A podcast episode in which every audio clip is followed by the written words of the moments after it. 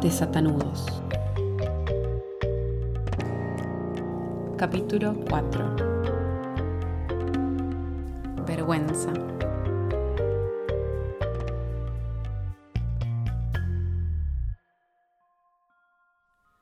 Hasta este punto del podcast tocamos emociones básicas como la sorpresa y emociones que nos conectan con los otros, como los celos. Pero, con la vergüenza, saltamos a un nuevo dominio emocional, el de las emociones autoconscientes. ¿Qué quiere decir esto? Que son emociones complejas que involucran no solo un aspecto básico y una conexión con los otros, sino también una vuelta hacia nosotros mismos. No hay manera de sentir vergüenza sin percibirse a uno mismo desde afuera. La vergüenza es el resultado de un reflejo. Otras emociones autoconscientes son, por ejemplo, el orgullo y la culpa, donde se da un recorrido similar. No somos solo nosotros, ni nosotros con los otros, sino que es el resultado de un ida y vuelta entre el adentro y el afuera. Eso que hago con lo que el mundo me devuelve sobre mí. En su estudio sobre las emociones humanas, Charles Darwin escribe que las emociones autoconscientes se pueden observar más definidamente en acciones corporales que en expresiones faciales. Y esto tiene total sentido. Al fin y al cabo, la conducta más asociada con la vergüenza es la de taparse la cara. ¿Cómo podemos leer entonces la vergüenza? ¿Es acaso una emoción tan fuerte que nunca vamos a poder leerla en otros? ¿Hay algo debajo de esas manos que tapan todo? ¿O se trata de una cáscara vacía, algo que siempre va a permanecer invisible? Parece no importar tanto si soy el sujeto de la vergüenza o si meramente estoy atestiguándola. La incomodidad nos acompaña de la misma manera. ¿Es mía la vergüenza que me ataca cuando aparece una escena de sexo en la pantalla de la tele familiar? ¿Es mía la vergüenza cuando a alguien se le cae la toalla en un vestuario y yo aparto rápido la mirada? Dejar de mirar, dejar de hablar, demostrarse, la vergüenza parece borrar sus propias huellas. Al estar tan unidas al individuo, estas emociones son muy difíciles de traducir. Lo que le da miedo a la persona promedio es más o menos igual, y lo que nos sorprende también. Pero lo que le da vergüenza a cada uno puede ser de lo más específico. Que te vean comer en público, que te vean bailar, poner mal los cubiertos en la mesa, un eructo, ser friolento, el gusto por las películas románticas, un beso de tu pareja en frente de un amigo. Hay mucho margen de elaboración personal para lo que consideramos vergonzoso. Ahora bien, el aspecto que sigue es el social, y lo podemos notar en distintas culturas contemporáneas. Mientras que algo como un pedo puede pasar desapercibido o solucionarse con una disculpa en los Estados Unidos, en Argentina somos bastante estrictos sobre lo mal que están y probablemente nos aguantemos todo antes que exponernos a una situación de ese tenor. Ni hablar de la diferencia con sociedades de otros tiempos. Los romanos, por ejemplo, ponían bajorrelieves de falos en las puertas de sus casas porque era un símbolo de fertilidad y de buena suerte. Ic habitat felicitas solían tener escritos estos bajos relieves y hay bastantes fotos en internet. Aquí hay felicidad. Si nosotros pusiéramos un bajo relieve un falo en la puerta de nuestras casas, bueno, probablemente ninguno de nuestros vecinos lo olvidaría.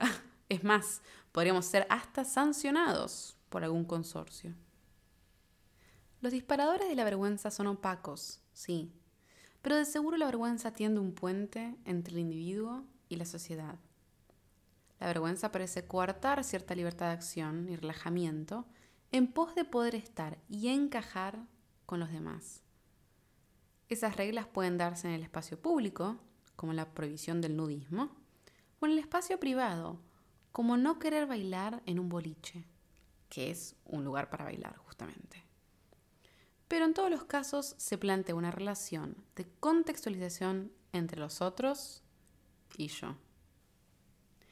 ¿Existe una obra capital de la literatura cuya trama haya sido marcada por la vergüenza?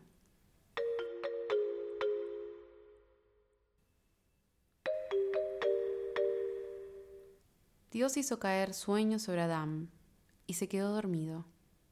Entonces tomó una de sus costillas y cerró la carne en su lugar, y de la costilla que tomó del hombre hizo una mujer. Y estaban ambos desnudos, Adán y su mujer, y no se avergonzaban. Pero luego llegó la serpiente y el árbol. Y Eva tomó su fruto y comió, y dio también a Adán, el cual comió así con ella.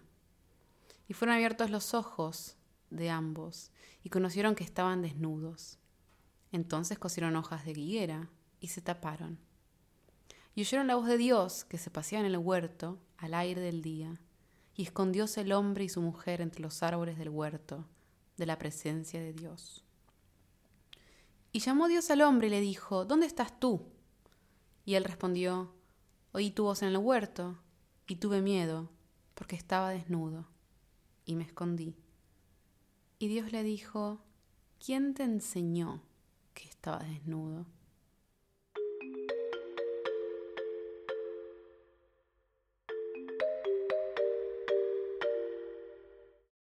¿Es la vergüenza la primera emoción de Adán y Eva?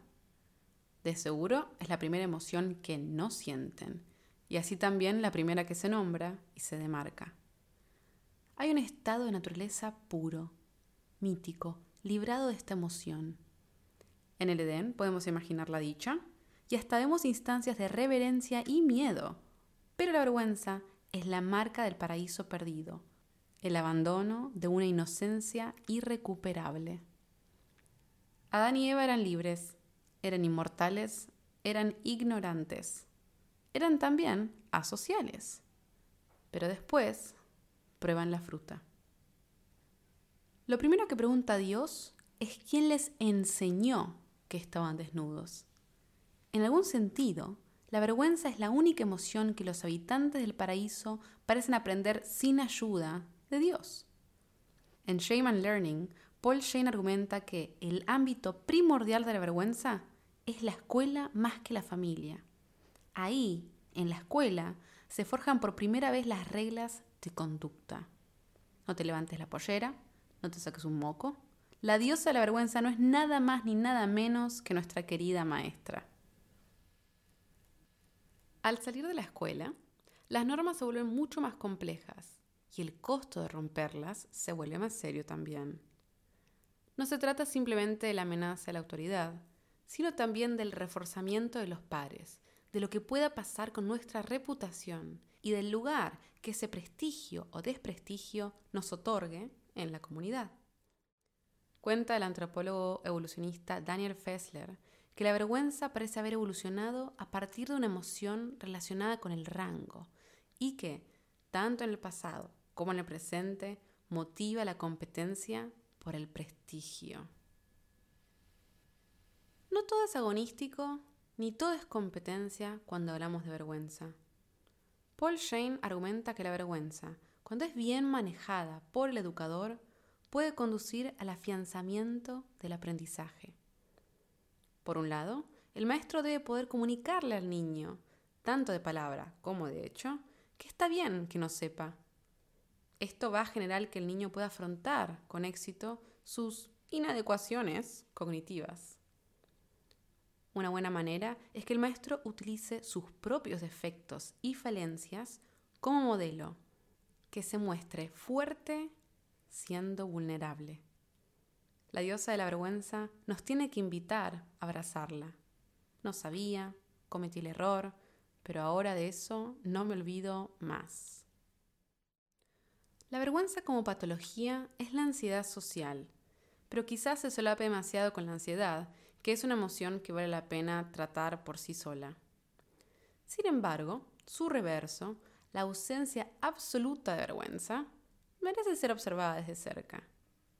La desinhibición y el exhibicionismo, dos formas de la desvergüenza, aparecen a veces como consecuencia de desórdenes mentales o de deterioro cognitivo, como si nuestra corteza prefrontal fuera lo único sosteniendo esa regla de la vergüenza. Incluso con el paso del tiempo nos volvemos más desvergonzados. Tal vez porque con el tiempo nos cansamos de seguir básicamente las reglas. Obedecer cuesta energía. En los 90 estaban muy de moda los jeans de tiro bajo. Y tengo un recuerdo vívido de la cantidad de veces que me los tenía que acomodar para que no se me escapara la panza. La derecha, la izquierda, cada dos o tres minutos. Y esto a lo largo de ocho horas. ¿Cuánto tiempo se puede responder a la vergüenza? Demasiado, si sos un adolescente. Pero en algún momento esa preocupación cede y tenemos una visión más relajada del mundo, más amable.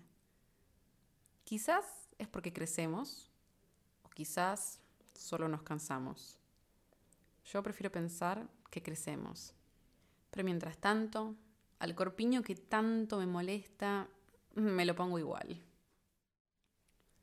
Una diferencia importante que me gustaría trazar es la que existe entre la vergüenza y la culpa. La culpa, que las malas lenguas llaman vergüenza más cristianismo, parece centrarse en la acción, en lo público, mientras que la vergüenza recae más sobre el individuo y el ámbito privado. Ciertas cosas pueden darme culpa, pero no vergüenza, como ponerle una nota mala a un alumno que no hizo la tarea. Otras pueden darme vergüenza, pero no culpa, como ir a una fiesta vestida en pijama.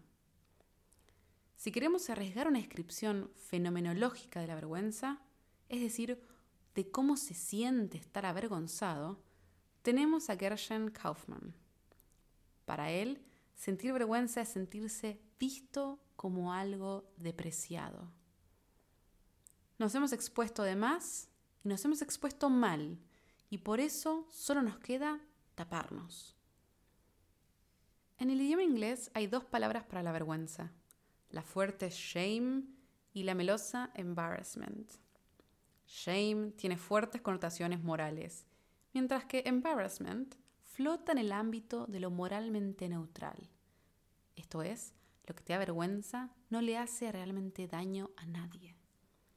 Nosotros no contamos con esa distinción en el lenguaje, pero entendemos esa vergüenza previa al descubrimiento, esa que queremos evitar que salga a la luz, y la otra vergüenza más virulenta y ardiente, que es la que sentimos cuando efectivamente somos vistos en nuestra dolorosa inferioridad. Pero ¿puede la vergüenza llevarnos a la virtud? En un libro publicado el año pasado, la filósofa Marta Jiménez analizó la ética de Aristóteles y concluyó que, contra todas estas ideas de reglas y conductas impuestas desde afuera, contra toda su mala reputación, la vergüenza es una protovirtud de los que están aprendiendo a ser buenos. Es una emoción que provee las semillas de la virtud. Porque, al fin y al cabo, es nuestra dignidad humana la que queremos proteger con la vergüenza. Y tal vez la única salida exitosa a esa emoción sea descubrir una manera digna de avergonzarse. ¿Y qué sería una forma digna de avergonzarse? Y sí, me equivoqué. ¿Y qué pasa? Nada. La vergüenza está montada sobre un montón de normas y reglas complejas y específicas, inmutables. Pero en su esencia puede ser descubierta como simplemente el constante chequeo de nuestra preocupación por vivir con otros, por ser más que un individuo aislado. Es el cuidado de la parte que nos toca para estar con los demás.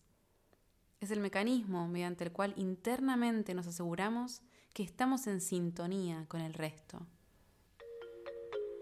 Mantenerlo afinado sin romperlo. Ese es el desafío para cuidar nuestra salud social.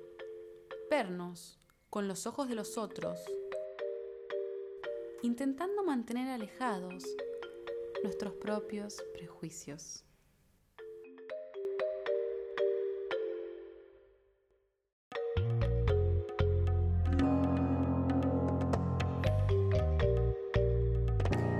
Mi nombre es Mariana Beatriz Noé, en la producción estuvo Ezequiel Vila.